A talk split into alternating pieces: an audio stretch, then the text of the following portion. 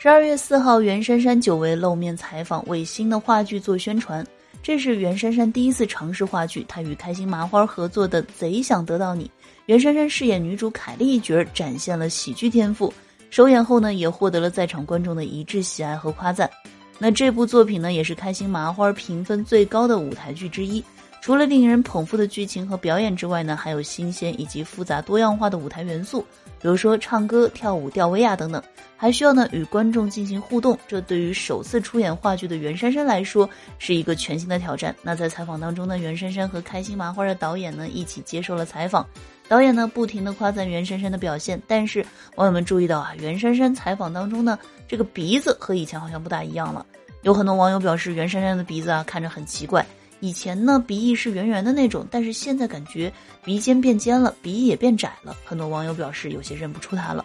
那如今的他呢，基本上很少有新作，经常分享一些自己的日常，偶尔直播带货的日子呢也很惬意。现在呢，他又来尝试话剧，期待他更多的舞台，也期待他以后呢还能有更好、更优质的作品。